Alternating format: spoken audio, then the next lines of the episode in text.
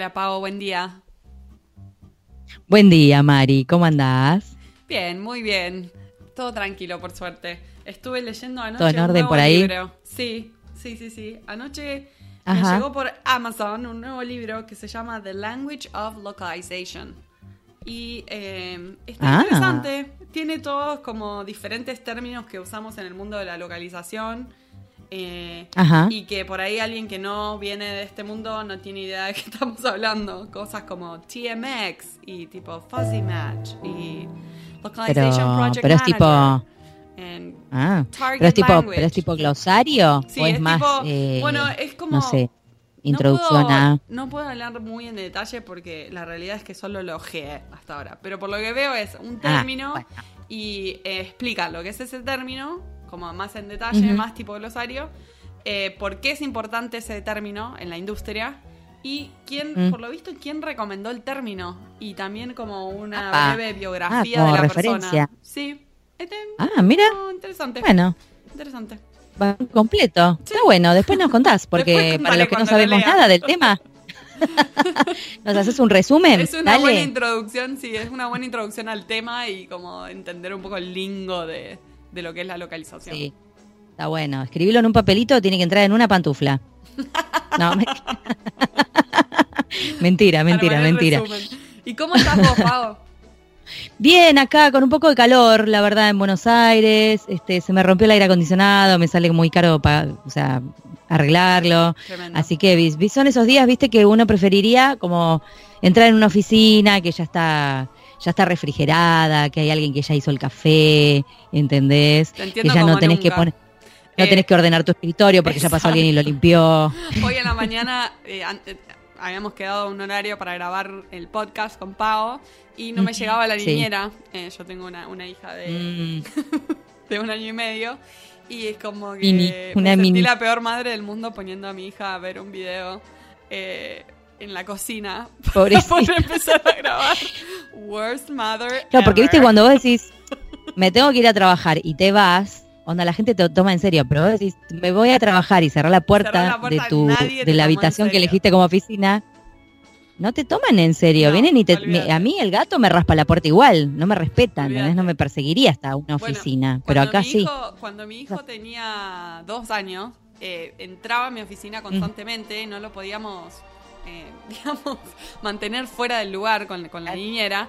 Y eh, por un, entonces ahí decidí, digo, no puedo seguir así, yo tengo que trabajar, tengo que concentrarme, me voy a ir a alquilar una oficina. Viste que hay lugares donde Sí. te alquilan como, te alquilan como un lugarcito Sí, el ahí, box. un bus. Sí, eh, Claro. exacto.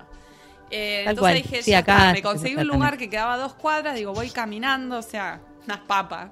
Mm. Voy caminando dos cuadras y tengo mi oficina aparte. Eh, si tengo que hacer reuniones, si tengo que concentrarme, lo que sea, no me estoy preocupando de que mi hijo entra, abre la puerta y... Y no funcionó, Pago. No, es así, No funcionó. Fui dos porque veces. tenías que sacarte las pantuflas para salir. Tal cual. Fui dos veces y era como un peso como para mí tener esa oficina porque sentía que estaba pagando así que tenía que ir, pero era una fiaca total Ah. salir de la casa, ir hasta Y te acá, das o sea, acá. Cuando uno se acostumbra también La a realidad es y trabajar esa, desde la sí. casa, tiene, tiene esa, esa contra también. Sí, la verdad es que, o sea, la- laburar independiente, laburar desde tu casa, a veces no trabajas independiente, pero desde tu casa, como me pasaba antes, Claro. y eh, es- tiene un montón de beneficios porque está buenísimo, haces lo que querés, no te sacas la pantufla si querés, no te peinás, no importa, te levantás, no sé, 9 menos 5, pones la cafetera y te pones a trabajar. Eh, pero el resto de la gente lo que visualiza es una persona encerrada dentro de su casa, claro, entonces- que estamos, no sé, viendo Facebook, sí, que sos ermitaña nada más, que no querés que te hablen, no sé. YouTube, sí. Claro, me pasaba con mi mamá, por ejemplo, yo trabajaba de 9 a 18, pero desde mi casa. Y me llamaba a las 11, ¿qué estás haciendo? Trabajando, mami. Ah, a esta hora. Y pues si trabajo de 9 a 18. Ay, bueno, pero o sea, estuve años explicándole lo mismo a la señora, porque ella me llamaba para cualquier... No la quiero llamar a tu hermana porque está trabajando. ¿Y yo qué te pensás que estoy haciendo? ¡Ah, ¡Maldición! En fin, ahí es donde uno dice, está bueno a veces también salir de la casa de uno, todo el Sí. mundo entendió que te fuiste y que no volvés hasta determinada hora. Hay otra Sí. persona que se ocupa de determinadas cosas, ¿no? Exacto. Eh, y después dejas todo el quilombo y te vas. Y ese quilombo queda ahí y alguien lo ordena. Eso, eso tiene sus cosas buenas. Más allá de lo laboral, tiene sus cosas buenas, todo lo demás. Sí. No, además perks. el hecho de ver a una Eh, persona físicamente, ¿no? Como Uh, contacto con, sí, de hablar con otra persona. con el mundo exterior. Sí. está bueno, está bueno, sí, porque es como, mm, claro, no llegar tipo al almacén y decir, fácil, fácil. No, no sé, que te salgan cosas así, no. ¿Qué le pasa, 0,90 la palabra, ¿Qué, ¿no? qué está buscando? ¿Qué le pasa? Seriamente afectada. o con cara de, con esa que ese blanco color palmito, viste, de que no, no asomaste la cara al sol. Qué horror. Bueno, por eso nuestro invitado de hoy eh, nos va como a, a- a echar un poco de luz sobre todo esto que estamos diciendo, ¿no? Sí. ¿Qué diferencias hay entre ser un traductor in-house, trabajar en una oficina con un equipo, eh, tener que trasladarte hasta ahí, como físicamente, eh, y versus eh, qué es ser freelance, ¿no? ¿Qué diferencias, qué pros, qué contras? Desde la experiencia, él nos va a comentar un poco eh, cómo él lo vivió, qué cosas aprendió, que me parece que está buenísimo porque nos, nos tiene un montón de consejos muy interesantes. Sí, la verdad que sí. Estoy dándome cuenta ahora, ahora, mira vos, en este preciso instante, eh, que se llama traductor in-house, pero tenés que salir de tu house. Claro, estás como en otra house. Es como la Claro, house ¿por qué le pusieron in-house? ¿Quién fue el que inventó ese, ese término tan confuso? Vamos a buscar la filología del, de- del cierto. término. De alguna manera yo soy traductor In-house. ¿Por qué Estoy en justo mi house? casa trabajando. Yo también soy in-house. In- In-house. ah, In my house. O sea, teníamos que hacer in-house versus in my house. In your ¿Vamos house a tu and casa o a in la my mía? house. Sí, parece que estuviéramos, mm, shall we dance? Your house or mine? Cualquiera. No, me parece que hay que cambiarlo, me parece que hay que cambiarlo. Pero bueno, no importa. En el, Voy a, al día de hoy llama sugerirle, así. voy a sugerirle a la escritora Catherine Brown o Hoekstra, la traductora Dale. de Language of Localization, que qué les parece Sí. si mejor de in-house le ponemos otra cosa. In-office, por ejemplo. Y in-house que sean los traductores freelance si están en la casa. Tiene mucho más sentido. O no sé, freelance versus nolance. Cualquiera, ya estamos hablando pavada. Tidelands. Estás como atado. No ¿Cómo? sos free. No sos más free. No entendí. Sos Tide. Estás atado. Tide. Claro, Tideland. Tide. Claro, claro, Tide. O. No, ya, ya, ya no me sale nada más corto. Sugar, en vez de sugar free, eh, liberty free. No, eh, free, freedom. No, va. Bueno, basta, basta, basta. Pavadas. Pueden tirar más pavadas en nuestro email en guion del medio pantuflas arroba gmail.com. Así era, ¿no? ¿O lo Ah, dije mal? Esa es la página. En guion Ah. pantuflas.com es la página nuestra. Y después tenemos el, Sí. mail que es en pantuflas.podcast.gmail.com. Ah, es en pantuflas todo junto, podcast. Dije cualquier cosa, discúlpenme, mis queridos podcast escuchas. Eh, bueno, vamos al invitado porque ya, ya estamos derrapando y es muy temprano para derrapar. Totalmente. Bienvenido, Martín.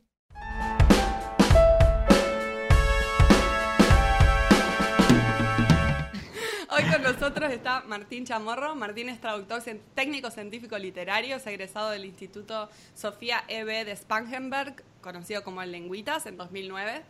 Y en el mercado traductoril, eh, Martín trabajó eh, en una agencia poco después de recibirse, tres años, y más recientemente también eh, está trabajando como traductor in-house en una agencia. Hizo y hace traducción, revisión, proofreading, feedback y también hace cosas como desarrollo web y diseño web. Eh, Martín tiene mucha experiencia Hace un como poco traductor de todo. in-house. Sí, exactamente. Sí, hace un poco de todo y nada también. Quiero decir, También. no es, que- no, no- no es que no hace nada. Digo, hace un poco de todo y además nada, o sea, en el agua, ¿entendés? Nada, no es que no hace nada, sino que, que hace agua, sino que nada, nada. Espectadores, digo, televidentes, digo, Martín. telescuchas, digo, podcast escuchas, Nada de nadar Que se nada ¿no? de nada. Exacto. nada, nada de nadar. O sea, estudia natación y da clases de natación. Eh, para Así que es. quede bien claro. O sea que no, no va a morir de colon irritable como otros traductores como yo, por ejemplo. No, mentira. Eh, hay, hay menos posibilidades, pero viste que siempre está ahí acechando. Siempre, siempre. Siempre, nos acecha alguna de esas, alguno de esos males. Totalmente. Bueno, bienvenido Martín. Gracias, muchas gracias. Eh, gracias ambas por la invitación, chicas. Bueno, es eh, un placer estar compartiendo este, este espacio, este día con ustedes. Así que bueno, eh, aquí estamos. Buenísimo, muchas gracias. Bueno, empezás vos, Mario. Sí, yo quiero preguntarte, estoy muy intrigada con tu experiencia como traductor in-house. ¿Cómo fue esa experiencia? Si podés contarles a todos nuestros oyentes que a quienes les interese quizás un puesto de este tipo. Sí, obvio, totalmente. Eh, bueno, la primera vez que trabajé, eh, yo trabajé hasta ahora en dos agencias como traductor in-house. Eh, la primera vez fue por recomendación de una, de una ex profesora del traductorado, Ceci de la Croce, probablemente la conocerán. Sí. sí, sí. Bueno, me recomendó en una agencia y estuve trabajando ahí tres años eh, bueno, digamos, mi experiencia en la agencia fue así como eh, evolucionando con el tiempo y después la segunda vez que, incursioné en el mundo de las agencias, que es ahora, eh, fue por, digamos, más contacto personal, digamos. no sé si casualmente o no tanto, también a través de Ceci de la Croche conocí a otra colega que es Ceci Alali, que ahora es mi jefa, eh, y estuvimos, yo calculo que unos dos años hablando del tema hasta que finalmente me convenció. me convenció. Fue tipo, un día medio que ya la última vez, creo que hablamos en el transcurso de dos años, hablamos como tres veces del tema y la última vez que me llamó fue, bueno, Tincho. Prendete. Eh, bueno, y ahora estoy trabajando con, ella y el equipo eh, hace un año y medio, un poquito más de un año y medio. Eh, bueno, y digamos, esta segunda pasada, digamos, entre una y la otra hay aproximadamente unos, a ver, 2014, y unos dos años y medio de diferencia y de desarrollo profesional por otros caminos. Así que la segunda vuelta de agencias como que tiene otro tinte, digamos, eh, pero también tiene como diferentes, diferentes puntos. Eso eh, en forma global. Y después más individualmente, digamos, la, mm, el paso por la primera agencia fue eh, como, digamos, más una etapa así como de fogueo, como me había dicho una vez eh, también otra colega. Eh, ¿Podés especificar qué es eso del fogueo? sí. sí porque que nada y se foguea, la gente está confundida. Y por, para compensar un poco, ¿viste? Un poco de fresco, un poco de calor. Todo es equilibrio en la vida. Claro. totalmente. Todo junto, claro. Sí, no, una vez había, hablado con, también, que fue profe mía, Sandra de Luca, eh, y me dice... Sandra de Luca, la conozco. Ah, ¿viste? ¿Viste? Al final es medio que yo voy tirando nombres y en algún momento entre, entre, entre a una u otra le va a sonar.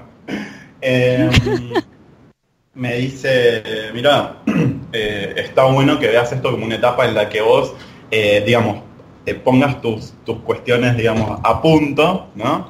y, bueno, y después veas qué quieres hacer. O sea, básicamente, ¿para qué ¿en qué sentido me sirvió la agencia, la primera agencia como un, como un punto de fogueo? Para tener mucho caudal de laburo, aprender a laburar en equipo, aprender los procesos dentro de una agencia de traducción o dentro de, lo que es el mercado de la traducción, a aprender a usar programas eh, de traducción asistida, que después eso fue como una especie de, digamos, como eh, con el tiempo se convirtió medio también en mi nicho de mercado eh, como un, como un spin-off de la, del trabajo en la agencia. Claro. Así que bueno, durante esos tres años básicamente eh, como me dieron con todo lo que me podían dar de trabajos y de traducciones y de revisiones y de lo que sea, más que nada como para, para ganar la experiencia fundamental, obvio, cometer, digamos, la mayor cantidad de equivocaciones posible, porque también está bueno. y después, bueno, nada, ir, ir teniendo, eh, eh, ir teniendo, digamos, un poco más de cancha. Entonces, tipo, cuando me largué de la agencia, sí. No, no, decís, sí, que después ah. te pregunto algo. Sí, sí. Ah, bueno, no, que cuando me largué de la agencia, si tenía que resolver, viste que cuando vos estás laburando por tu cuenta, a ver, no voy a dar nada por sentado, vamos a hacer lo siguiente. Si vos empezás a laburar por tu cuenta como freelance, un día te cae un mail diciendo, mañana a las 7 de la mañana necesito que me cotices este laburo de 325 mil palabras, que es un PDF en rumano que Sí. pasarlo. Bueno, entonces, al haber tenido experiencia, claro, al haber tenido ciertas experiencias en la agencia, yo no es que tenía todo resuelto, pero estaba un poquito más preparado para Claro. responder, para responder. Ante esos pedidos, porque al trabajar por tu cuenta, el que da la cara en todos los pasos del proceso, en general es uno, o al menos en, digamos, desde lo más inicial posible. Eh, Es como que el paso por la agencia en algún punto te, te tuneó, te moldeó como profesional y te dio un montón de herramientas porque la realidad es que es una... Te sumergís, te sumergís en el mundo de la traducción de lleno, estás ocho horas adentro de un lugar que todo lo que se hace Me es gusta que seguimos digo. usando metáforas. Ah, sí, estoy como a de- pleno, del agua, a pleno con la imagen. Eh, y contame sumergís y estás on fire. Claro, la contame un poco, Martín, qué tipo de material te tocaba traducir, Eh, qué cantidad de Eh, palabras tenías que procesar por día, había un número o eso variaba. Claro. Bueno, eh, back in the day teníamos, eh, yo hice mucha traducción técnica, eh, especialmente, o sea, lo que más hacía en, el primer laburo era eh, telecomunicaciones. Digamos, el, el tema principal era, digamos, los temas más recurrentes, telecomunicaciones, software de, de- dispositivos electrónicos, eh, también había cosas así, ponerle como de bancos, pero no específicas de lo bancario, sino de, la parte administrativa. Hicimos unos proyectos de ingeniería, arquitectura que estaban buenísimos, para quienes les apasiona o les gusta. Claro. Eh, digamos, hacía mucha cosa técnica, cada tanto, a ver, cada tanto tocaba algún artículo de una revista, pero realmente yo en lo, digamos, en lo que es más marketinero literario siempre tuve así como menos facilidad. Yo soy como un poco Tengo más una... aparato para redactar. Escúchame, pregunta, Sí. ¿vos, vos, o sea, te daban ese material porque era lo que mayormente había para hacer o era porque alguien se dedicaba como a ver qué perfil pintabas, digamos, y Ah, te asignaba ese material? mm. Bueno, en la- disculpen si por momentos escucho ruido raro, estoy tomando mate para Está bien, está bien, tener un poco de fluidez. Así. Para la Claro. gola. Claro, exactamente, si no como que se, se tranca. Sí, Eh, ¿Qué iba a decir? Eh, a ver, eh, por lo general un negocio va teniendo lo- los clientes que va teniendo y dentro del equipo de trabajo se ve quienes, digamos, tienen más ponele. Si teníamos algo que era eh, muy por ejemplo, si era muy específico de un punto que sabían que uno de los traductores o un grupo de los traductores tenía más, eh, más eh, fluidez, más terminología, más experiencia, eso iba directamente a ese equipo. Por ejemplo, la parte esta de, de ingeniería y arquitectura que yo la hacíamos con uno de mis compañeros, pero el resto del equipo como que no, no andaba por ese lado. Las no otras quería cosas saber que- nada. Claro, claro, qué sé yo.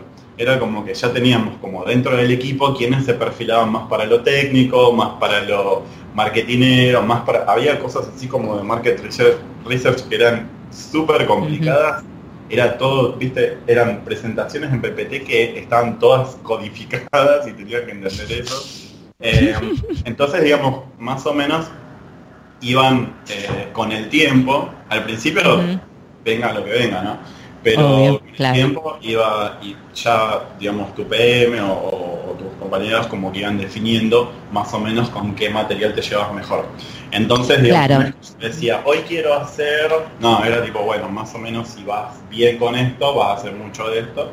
Y bueno, así sucesivamente. Sí, te preguntaba más que nada porque está bueno también saber que cuando vos estás en un entorno, como vos decías, que empezás a trabajar en equipos, o sea, estás con gente alrededor, no como cuando uno labura solo, digamos. Claro.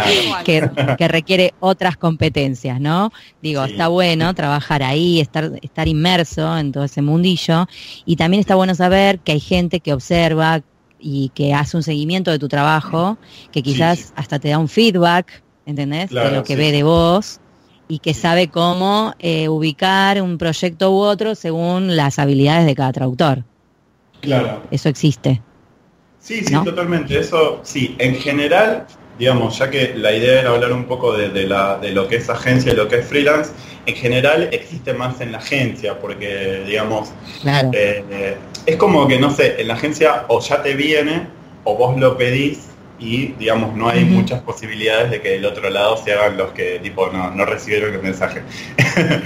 Eh, cuando, claro, cuando laburás freelance, es entendible, es lo que hay. Igual que si vos pedís un feedback es menos probable que lo recibas o Sí. digamos va a ser más infrecuente o menos frecuente que es exactamente lo mismo pero bueno Claro, Eh, quizás se ¿cómo- usan otras herramientas, pero sí, es verdad. ¿Cómo es compartían el más- feedback con vos? O sea, alguien te mandaba por, por mail a decir, te mandaba un, documento con control de cambio, quizás tenías una editora atrás tuyo. ¿Cómo era bien el proceso? Eh, en la agencia eh, me revisaban las traducciones y me las devolvían con control de cambios. O sea, después de lo que era mi entrega final, eh, me hacían una, una, digamos, revisión posterior a, la, a, la- a mi entrega final, pero digamos, se hacía la revisión posterior y después eso se mandaba al cliente y yo recibía un archivo con control de cambios y una planilla con los, digamos, los puntos más importantes de la revisión. Eh,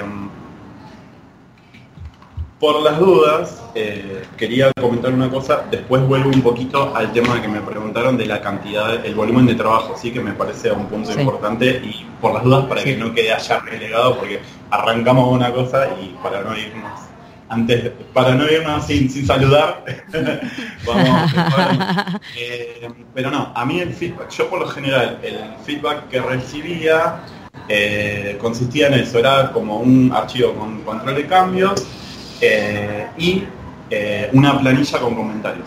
Esto tuvo un, un efecto muy fuerte en mi forma de revisar, Claro. al menos durante un tiempo. ¿Por qué?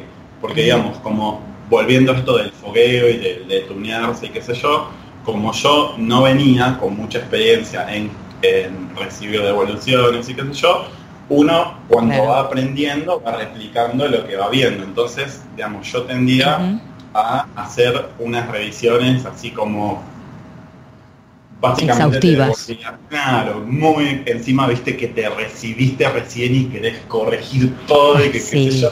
Claro. Entonces como que claro, me- totalmente, me, como que, un poco como que se me iba la mano con las revisiones, hasta que justo cuando me tocó trabajar con, con este otro colega, cuando laburábamos en, eh, haciendo los proyectos de ingeniería, nos cruzábamos las revisiones nosotros y yo Ay, qué lindos.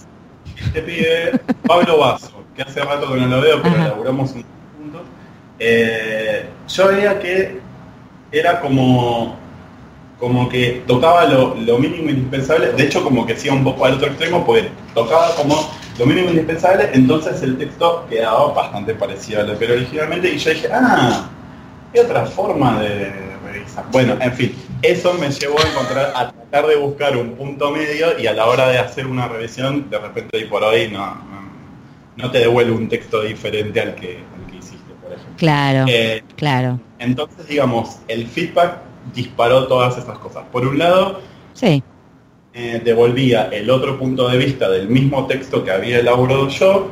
Por otro lado, influyó en mi forma de hacer eh, devoluciones y por otro lado, con el tiempo también se, se convirtió más allá, eh, en lugar de, de ser, digamos, como la verdad, se convirtió, bueno, en un punto de referencia más que me sirvió para contrastar con otros y bueno, tratar de encontrar mi propio estilo de revisión, etcétera. Eh, Claro. Así que bueno, el, el tema del feedback sí estaba presente, pero digamos fue como el como la primera parada en una serie de otras, digamos, otras estaciones que bueno, fueron revelando otras cosas. claro. Muy bien. Bueno, entonces retomamos el tema de, por ejemplo, qué volumen de, trabajo se te exigía, porque me ah, imagino que tendrías un, mínimo aceptable de lo que te tenías que entregar por día, ¿no? Claro, si eran objetivos, era por proyecto, por temática, por cantidad de palabras, ¿cómo, cómo se medía eso? Claro, yo la verdad como que no me acuerdo al pie de la letra como hacíamos, porque bueno, nada, en un momento uno empieza a borrar de la papelera, pero a mandar a la papelera y a borrar de la papelera. Eh, pero, si no me equivoco, digamos, los textos tenían como, o sea, el PM determinaba el grado de dificultad del texto. Y en función del grado de dificultad del texto, hiciera del español, sí, en general español e inglés, eh, inglés a español, ¿no? By the way, mis idiomas de trabajo son inglés y español y por lo general traduzco del inglés al español. Eh, entonces, en ese contexto, los textos se clasificaban en, por ejemplo, fácil, intermedio, difícil. Si era un texto fácil, eh, claramente se esperaba que hicieras más cantidad de, palabras eh, que si era un texto difícil. Y la cantidad de palabras se medía por hora y en su momento era, pero como zarpadamente mucho lo que te hicieras. Eh, era tipo como, digamos, como decir, yo sé que, digamos, este es mi máximo y bueno, lo que te pedían era un poco más por arriba de ese máximo que yo ya sabía que apenas llegaba. Entonces me encontraba, no sé, teniendo que, traducir, ponerle, no sé, a ver, en ocho horas de laburo. Ah, no, se me iba por hora. Una, ponerle, no me acuerdo, 400 palabras por hora, era tipo una guasada. Hoy por hoy, puedo decir cómo, hacías con eh, eso? O sea, ¿sacrificabas calidad para poder ir más rápido? ¿De qué manera lo equilibrabas? ¿O ellos entendían si vos planteabas este proyecto lleva más tiempo por esto, por esto y por esto? Eh, ¿Cómo era eso? ¿Cómo lo medías? Ah, no, bueno, a ver, yo estoy hablando en todo caso un texto del inglés al español que resulte fácil, ¿no? Sí. Ponele que a mí me pedían 400 palabras por hora. Ajá. Eh, igual capaz que la estoy flasheando y que no eran 400, pero andaba medio por ahí. Eh, pero nada, yo qué hacía, al principio decía, no, tengo que llegar, tengo que llegar, tengo que llegar, y terminaba, me iba, yo laburaba de 9 a 6, a las 6 de la tarde me iba con la cabeza frita, no te podía decir ni hola, eh, y era, no, tengo que llegar, que llegar, hasta que un día dije, ¿por qué? Entonces fue tipo, nada, empecé a buscar más un ritmo como más mío. Y a empezar a decir, claro, claro, exactamente, a, tratar de encontrar mi velocidad crucero. Y a empezar a decir, tipo, con, con, el, con anticipación suficiente, a decir, che, mira, eh, me parece que no voy a llegar a, cumplir la deadline que me pusiste estas 3.000 palabras para hoy a las 3 de la tarde. Así que... ahora que me ahora que contás eso, mira, me acuerdo, yo tuve un paso muy breve por una agencia, mini agencia, y la exigencia eran 3.000 palabras por día, eh, de textos muy técnicos, y tenía un compañero que nosotros lo mirábamos y él, él no paraba nunca de teclear, ¿viste? Y lo miramos, tipo, ¿cómo hace? No piensa, no busca, nada. Parecía una, claro, parecía una vendedora de, pasaje de aerolínea, ¿viste? ¿Qué hace este tipo? tipo me volvía loca. Y cuando le pregunto, le pregunto a la piba que revisaba, me dice, me entrega cualquier banana. Le tengo que corregir todo. Pero bueno, y claro, es que la manera de llegar a la es como, es como todo, uno tiene que equilibrar, porque hay muchas cosas que hay que investigar, hay que parar, hay que reflexionar, hay que releer. Eh, entonces, si uno tiene esa, exigencia de tiempo muy alta, eh, obviamente va a tener un impacto en la calidad, o sea, hay que equilibrar. Sí, yo me terminaba yendo a las 8 de la noche y él, claro, se iba temprano, pero dejaba cualquier porquería y lo me lo acuerdo porque esto que contás que revisabas obsesivamente, obviamente, si vos vas a entregar tu mejor eh, esfuerzo y capaz que no llegas. este muchacho, bueno, digo, qué sé yo. No, obvio. Me acuerdo y me río porque era muy graciosa la situación. Claro, no, totalmente. Pero hablando del tema de la calidad, porque Marina, vos me habías preguntado también, tipo, dónde quedaba la calidad de toda esta suma. Claro. Eh, es como, es la típica que nos que en algún momento o de la carrera o, de, o del laburo, lo que sea, nos pasa a todos, que es, ponele, ¿no? eh, yo agarro, digo, este trabajo realmente le dediqué laburo, lo investigué, busqué cómo no repetir las, las formas de decir tal cosa y tal otra y qué sé yo, y después te lo devuelven todo tachado. Entonces, para mí el trabajo que entregué era de muy buena calidad, sin embargo la persona que lo recibió no opinó lo mismo. Eh, Sí. por ahí- un lado eso, pero por otro lado sí yo decía, por ejemplo, perdón, una cosita para redondear eso, eh, sí yo decía, bueno, a ver, eh, voy, digamos, eh, si me tengo que apurar para hacer este laburo, de repente no me, no me puedo enfocar tanto en decir, arriba te puse pero y en la siguiente oración quizás te ponga no obstante o quizás te vuelva a poner pero porque no me voy a estar fijando en eso pero sí me voy a fijar si aparece no sé un término así muy rebuscado bueno digamos es como que cuando tenés que eh, eh, agilizar estableces como un, un- un orden de prioridades y bueno calculo que el sentido entendido en un concepto muy amplio eh, y la terminología eh, son prioridades, ¿no? Claro. Sí, sí, sí, Más allá de que Sí, quede, más allá de que quede bien escrito, porque eso también Mínimamente. mínimamente, claro. Que mínimamente, claro, esté bien escrito. Eso, y el Em, F7 antes de mandar, porque si no ahí estamos en el horno. Sí, tal cual. Eh, bueno, a ver, tengo una preguntita más, a ver si que, bueno, no sé, Mari, si vos tenías algo para decir. Estos señores están en vivo, estamos en distintas partes del planeta. Bueno, en realidad Martín y yo estamos en la misma ciudad, pero Marina está en otro pla- en otro país. En otro Tenemos planeta, delay con el directamente. micrófono. Me encantó. En otro planeta, sí, es verdad. Es como otro planeta. O sea, miro por la ventana, Es- veo nieve, es, otro planeta, chicos. Está, sí, está estornudando, está abrigada, o sea, está en otro lado. Eh, entonces, bueno, por eso pregunto si ibas a decir algo, si no, pregunto. yo. Em, No, yo dale, quería consultarte, a ver si vos podés quizás resumir o contrastar en, en- en algunos tres, cuatro tips eh, Sí. cuál es la diferencia para vos, pros, contras, lo que quieras, de trabajar freelance o de trabajar in-house. Sí, sí. Eh, yo podría tomarme el siguiente atrevimiento Ah, de no, decir, sí. eh, la historia que les conté es de hace varios años. Hoy eh, es un poco diferente la historia sobre este tema de volumen y calidad y cantidad y qué sé yo. Eh, claro. Resumo, trato de resumir lo más posible, aunque claramente no soy especialista en resumir.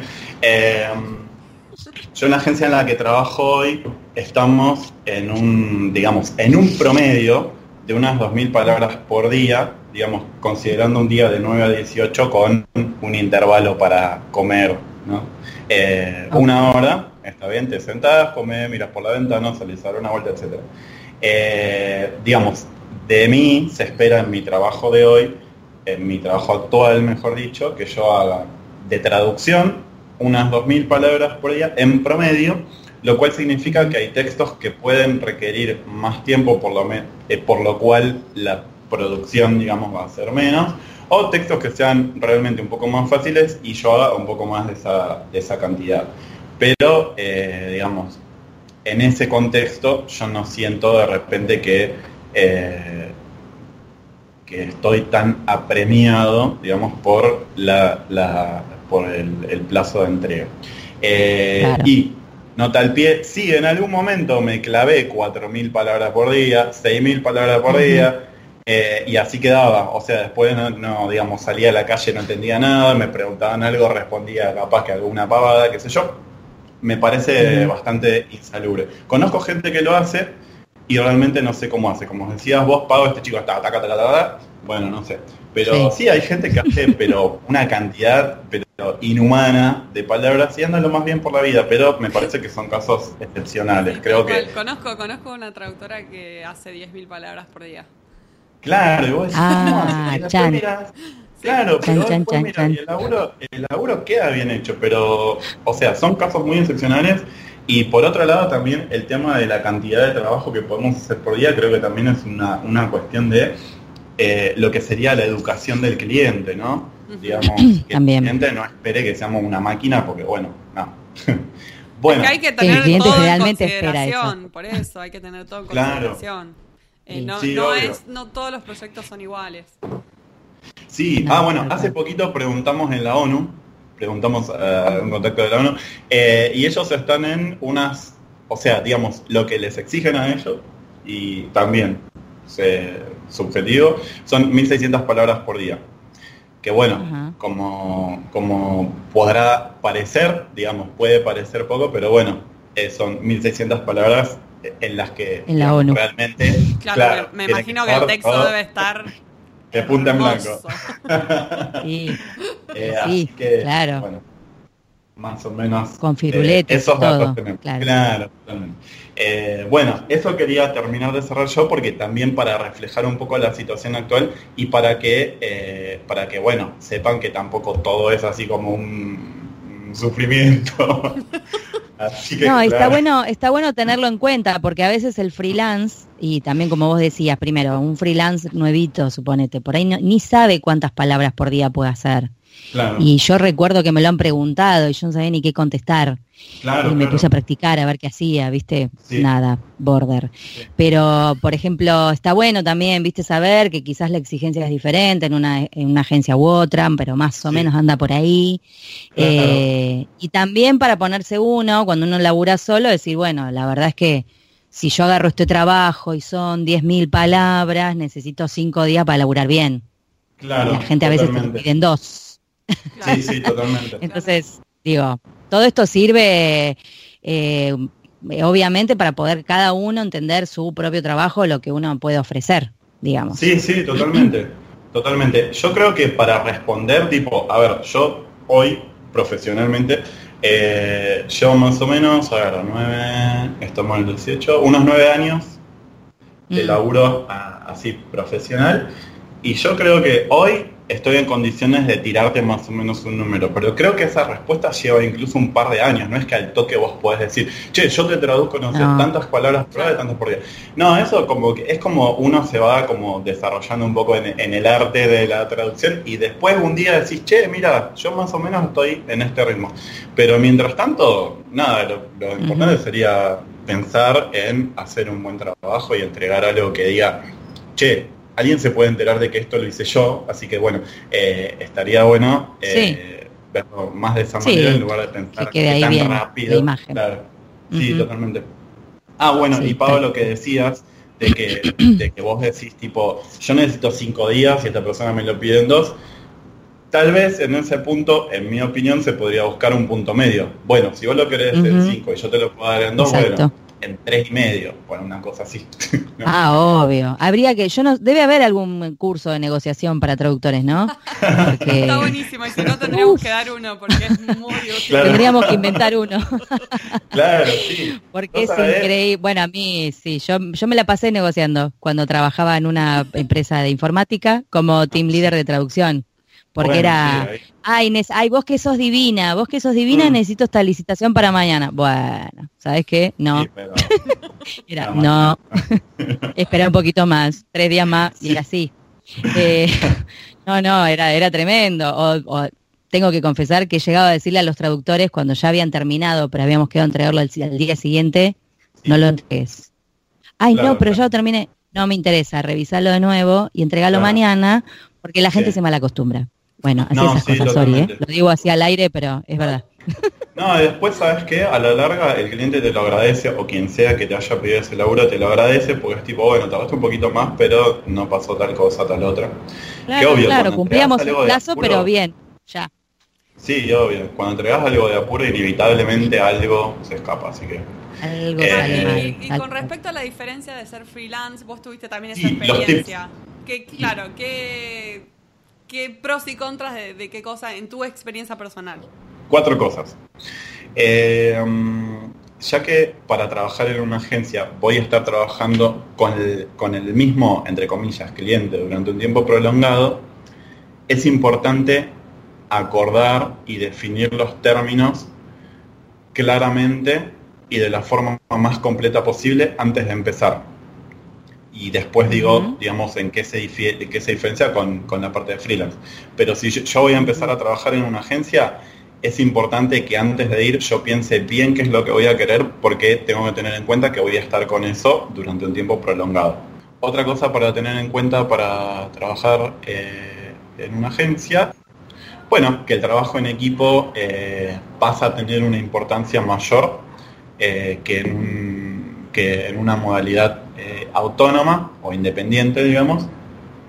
Así que eso, por un lado, está bueno pensarlo desde el lado personal para decir, bueno, ¿cómo me manejo yo con un equipo? ¿Cómo, cómo, cómo son mis habilidades de comunicación y de interacción, etcétera?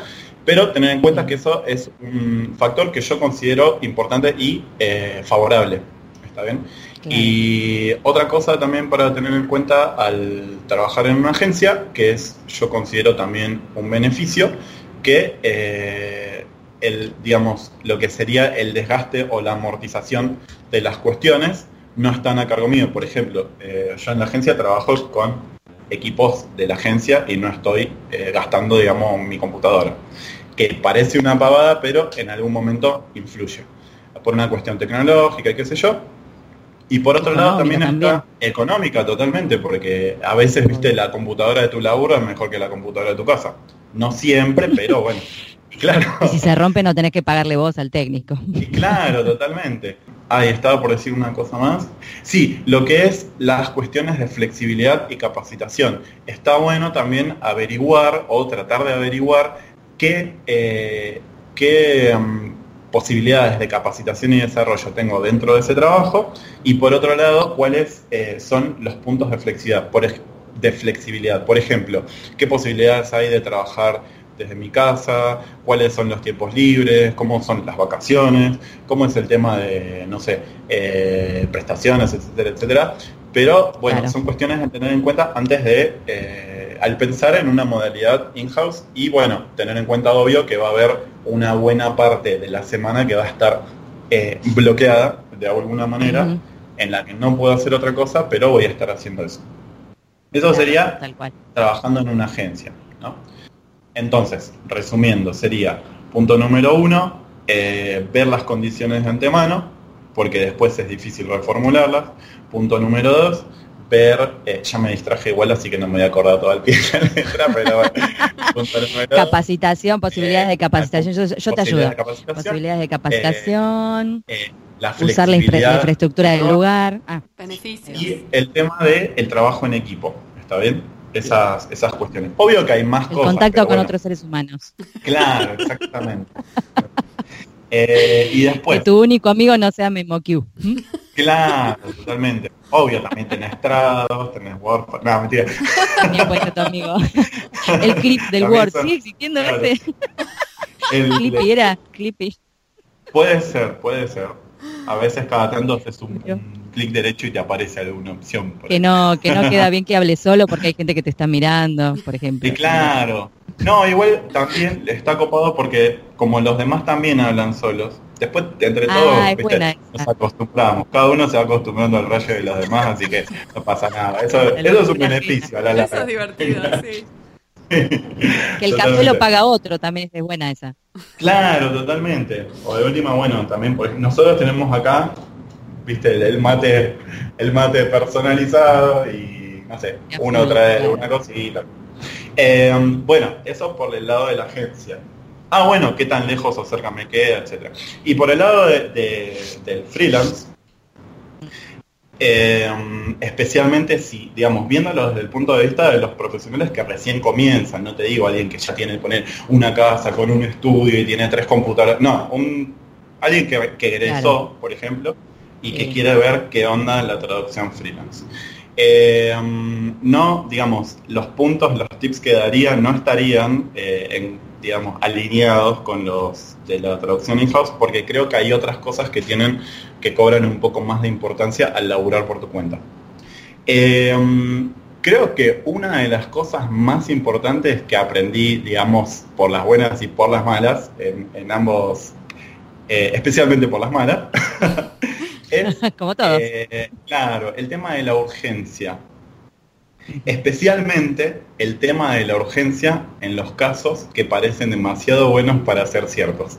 Porque es, por ejemplo, tengo este laburo que es tipo, en una semana te ganas 10 mil dólares. ¿Me lo haces? Dale, mándamelo. Bueno, vos te matás una semana laburando, qué sé yo, Y después te empiezan, vos entregás el trabajo. Lo más importante era que el trabajo estuviera entregado, digamos.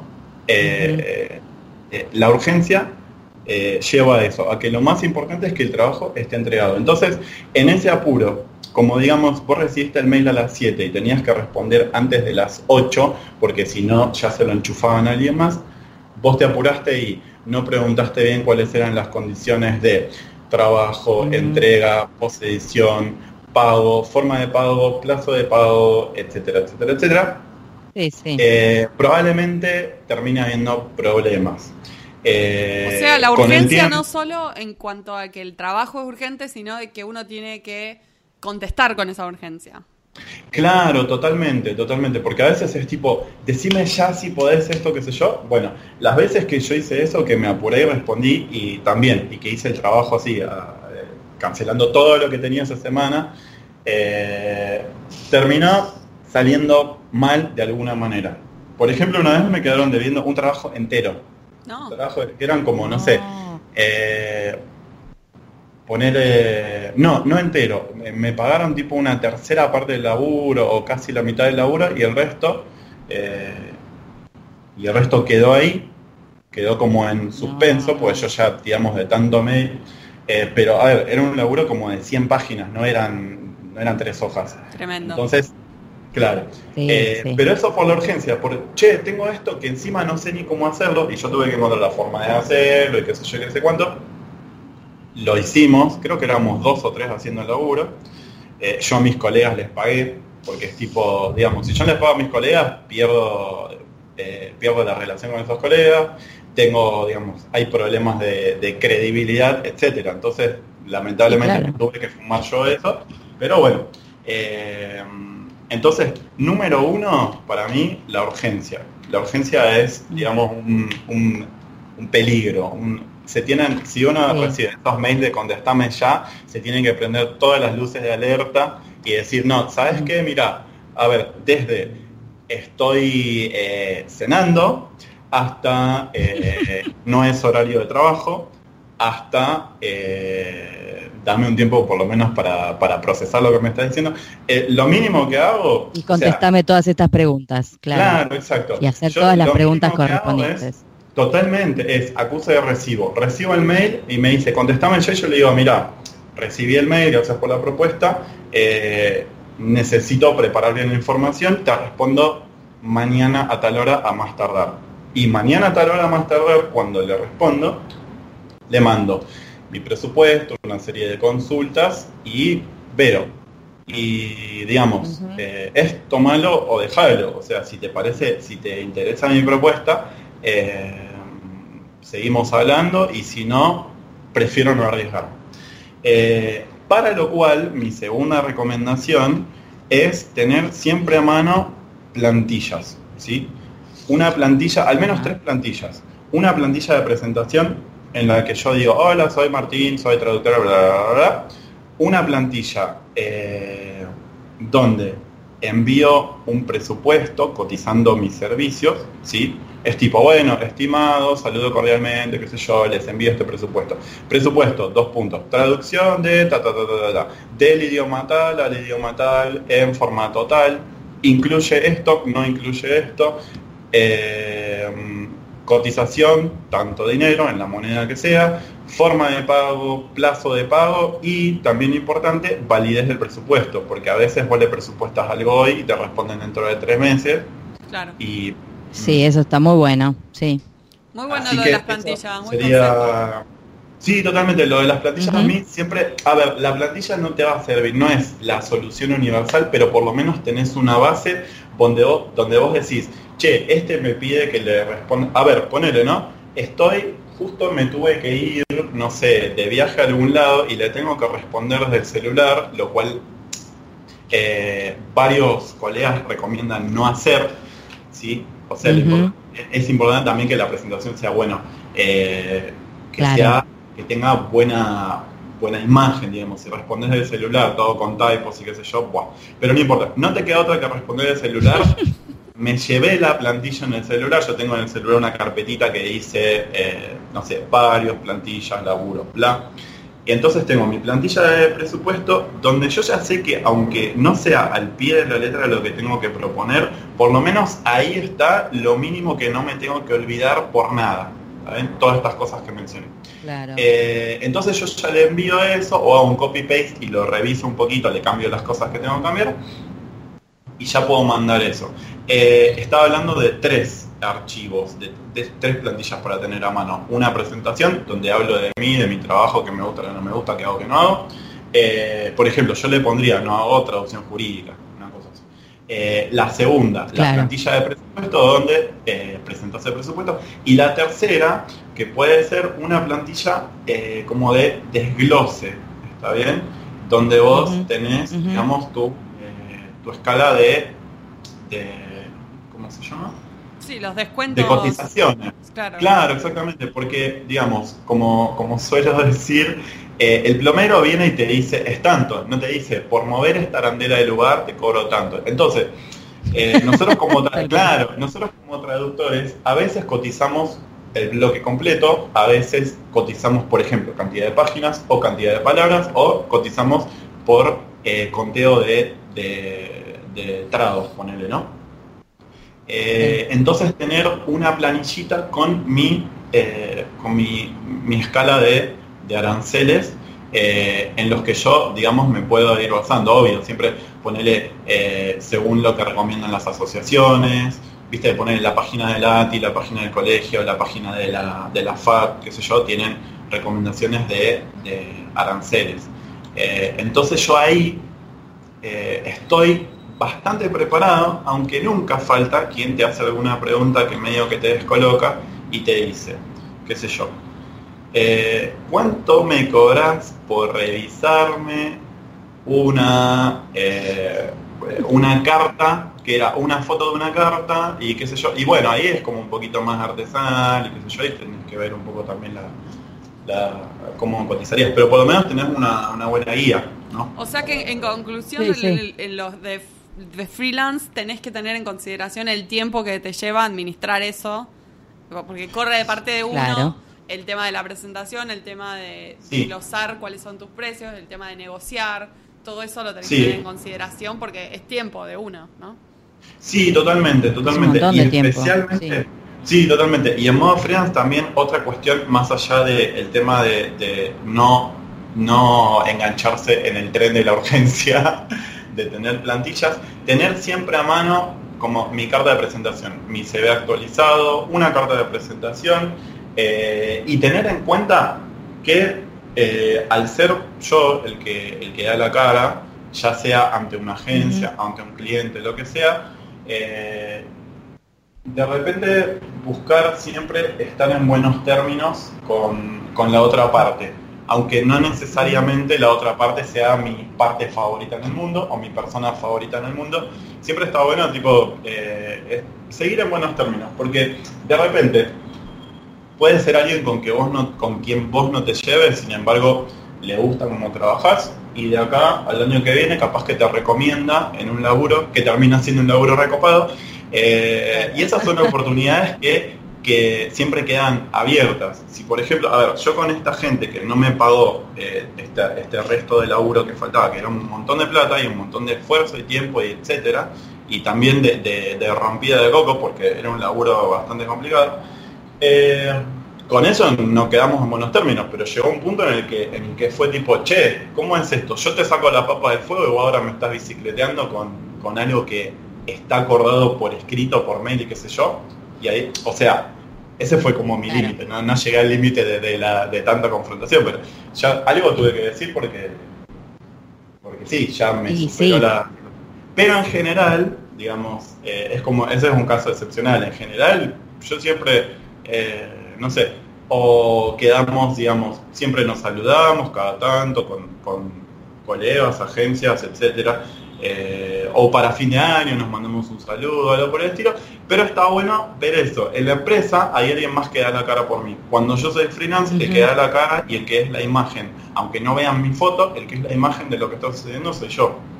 Sí, sí, sos Sí, tal 100% cual. responsable, sí. Sí. Ah, un- una cosita más que me faltaría para agregar a lo de freelance.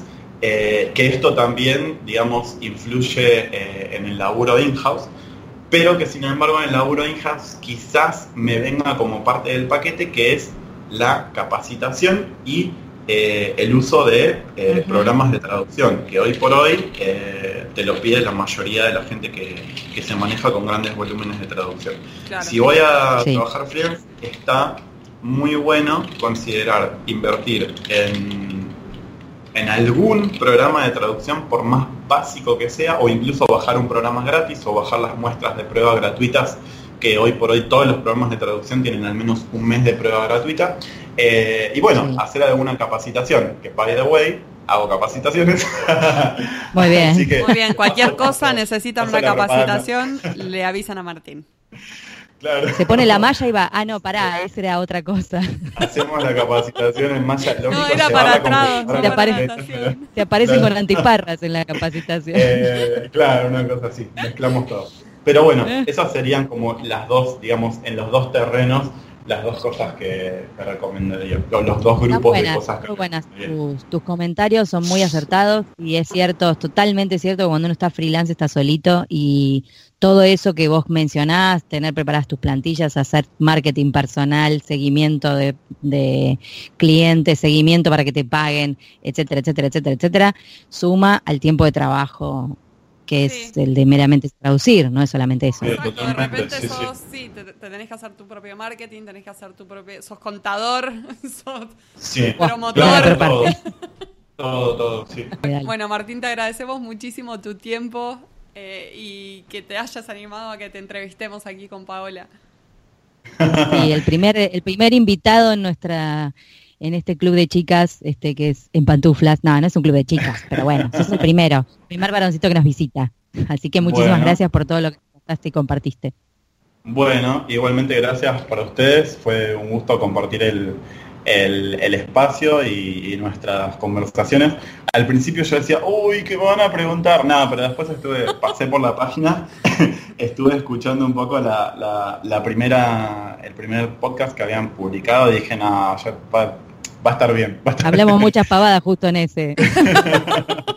dije, va más o menos. Por eso así tan tranquilo. Claro, sí, yo dije, nada, acá puedo hablar tranquila, así que ya está. Pero bueno, muchísimas gracias. La idea es relajarse, por eso dice, pongámonos cómodos y hablemos de traducción. Sí, sí. bueno, yo ahora estoy en medias. Así que no estaré en ah. pantuflas, eh, hace como 30 grados, pero estoy en medias. Así que medio tono. Eso, eso le vamos a pedir a los próximos entrevistados, la foto de sus patas, a ver si tienen medias, pantuflas o ah, bueno. Son parte del club, No sé si va a estar bueno para subirla. ¿Eh? bueno, muchas gracias, Martín. Igualmente, gracias a ustedes.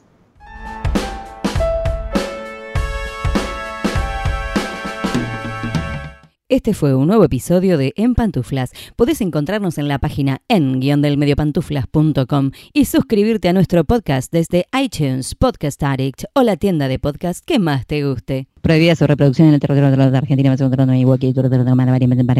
traducciones, las pantuflas de flamenco mías. Y las de tigres son mías.